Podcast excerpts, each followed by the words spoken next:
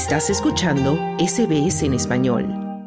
La guerrilla colombiana del Ejército de Liberación Nacional ELN anunció un cese del fuego unilateral que iniciará el 24 de diciembre y culminará el 2 de enero, pero no aclaró si pondrá fin al confinamiento de más de 10.000 personas en Chocó, en el oeste del país suramericano. El ELN es la guerrilla activa más antigua del continente americano. El grupo, con más de 50 años de historia en Colombia, está señalado de cometer múltiples crímenes de guerra y abusos contra civiles que incluyen asesinatos, desplazamientos forzados y reclutamiento de niños, según un reporte de Human Rights Watch del año 2021. Seis guerrilleros armados y con brazaletes de la bandera del ELN acompañaban a una mujer que leía un comunicado desde las montañas de Colombia en el que anunciaba un cese del fuego unilateral para las festividades navideñas. El video fue divulgado en medios locales y luego confirmado por el gobierno de Gustavo Petro. El ELN sigue comprometido en continuar aportando para crear un mejor ambiente de paz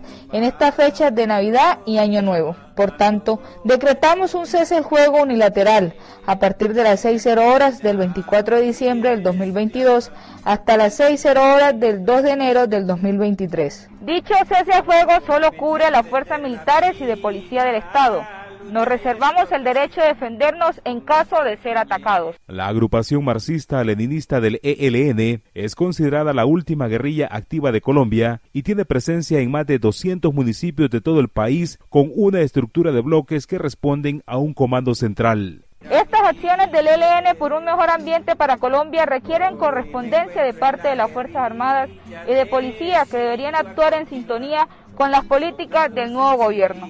El ELN hará todos los esfuerzos para que la sociedad participe activamente en la construcción de la paz para tener una Colombia para todos, incluyente y democrática. Según el Comité Internacional de la Cruz Roja CICR, el ELN tiene un conflicto abierto con las paramilitares autodefensas gaitanistas de Colombia o Clan del Golfo, sobre todo en la región del Pacífico, donde la semana pasada incluso la guerrilla declaró un paro armado en la región de San Juan por las injerencias de este grupo en un territorio que ellos controlan. Este paro armado equivalente a una prohibición de la movilidad bajo amenazas afecta a unas 10.000 personas confinadas en cinco municipios del departamento del Chocó, donde el confinamiento impide que los pobladores realicen sus actividades diarias como transportarse, adquirir alimentos o acceder a servicios de salud, según dijeron a Noticias Caracol. De todos aguantamos hambre, todos aguantamos hambre aquí porque ellos no pueden subir las cositas para venderlas. Nos afecta mucho a todos que muchos productos vienen de allá abajo y los poquitos que hay están elevados y casi no hay. A propósito, el ministro del Interior, Alfredo Prada, en nombre del gobierno del izquierdista Gustavo Petro, indicó en conferencia de prensa que activarán un plan de atención humanitaria en Chocó y su vecino Valle del Cauca para abastecer con alimentos a las poblaciones que se encuentran confinadas. Además, se pronunció sobre la tregua navideña del ELN. El ELN ha escuchado a la comunidad que apoya la paz total y que reclama un desescalamiento del conflicto en los diferentes territorios de la República. Por esa razón, habiendo escuchado los reclamos y los clamores de la comunidad, ha decretado un cese al fuego unilateral que el gobierno celebra del próximo 24 de diciembre al 2 de enero y aprovechamos para eh, enviar un mensaje a todos los grupos violentos de todo tipo que están operando en el territorio para que ojalá recojan este clamor de la ciudadanía y esperamos pronunciamientos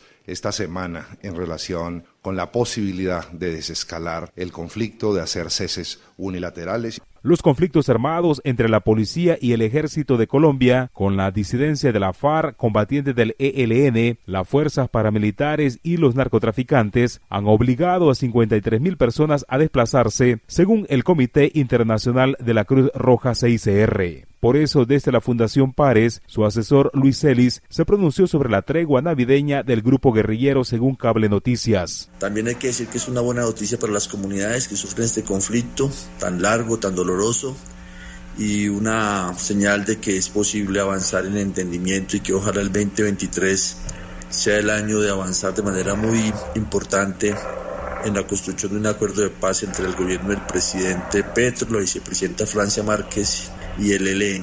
El anuncio del grupo guerrillero se da en el marco de la mesa de conversaciones de paz con el gobierno colombiano, que fue reactivada en noviembre luego de más de tres años de suspensión. La primera ronda del diálogo entre el gobierno colombiano y el ELN acabó el pasado 12 de diciembre en la capital venezolana y la próxima tendrá lugar a finales de enero en México. Para Radio SBS informó Wilfredo Salamanca. ¿Quieres escuchar más historias como esta? Descárgatelas en Apple Podcasts, Google Podcasts, Spotify o en tu plataforma de podcast favorita.